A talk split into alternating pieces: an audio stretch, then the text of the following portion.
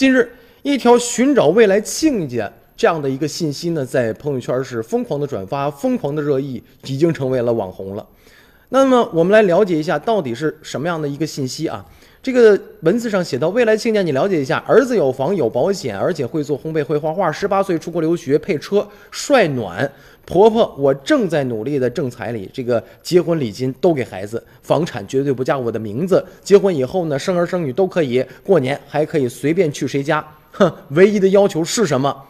可以先把孩子带到您家，给他辅导一下工作，辅导一下作业吗？这谁家的女婿谁都要负点责任呢。所以家长们受此启发，纷纷开始找亲家甩包袱了。坦率地说呢，如今陪孩子完成作业是在所难免的事儿。但换个角度来说，陪孩子写作业表明了家长对孩子一个重视。况且呢，就教育而言，家长参与到孩子学习过程当中也是件好事儿。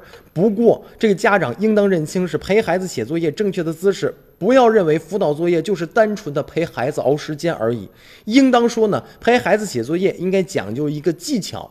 需要长时间的一个足够的耐心，注意力不集中，不到五分钟就开始各种幺蛾子，纠正了好几遍还是写错，揉一揉卷子是稀大一稀里糊涂，而且用橡皮擦不干净。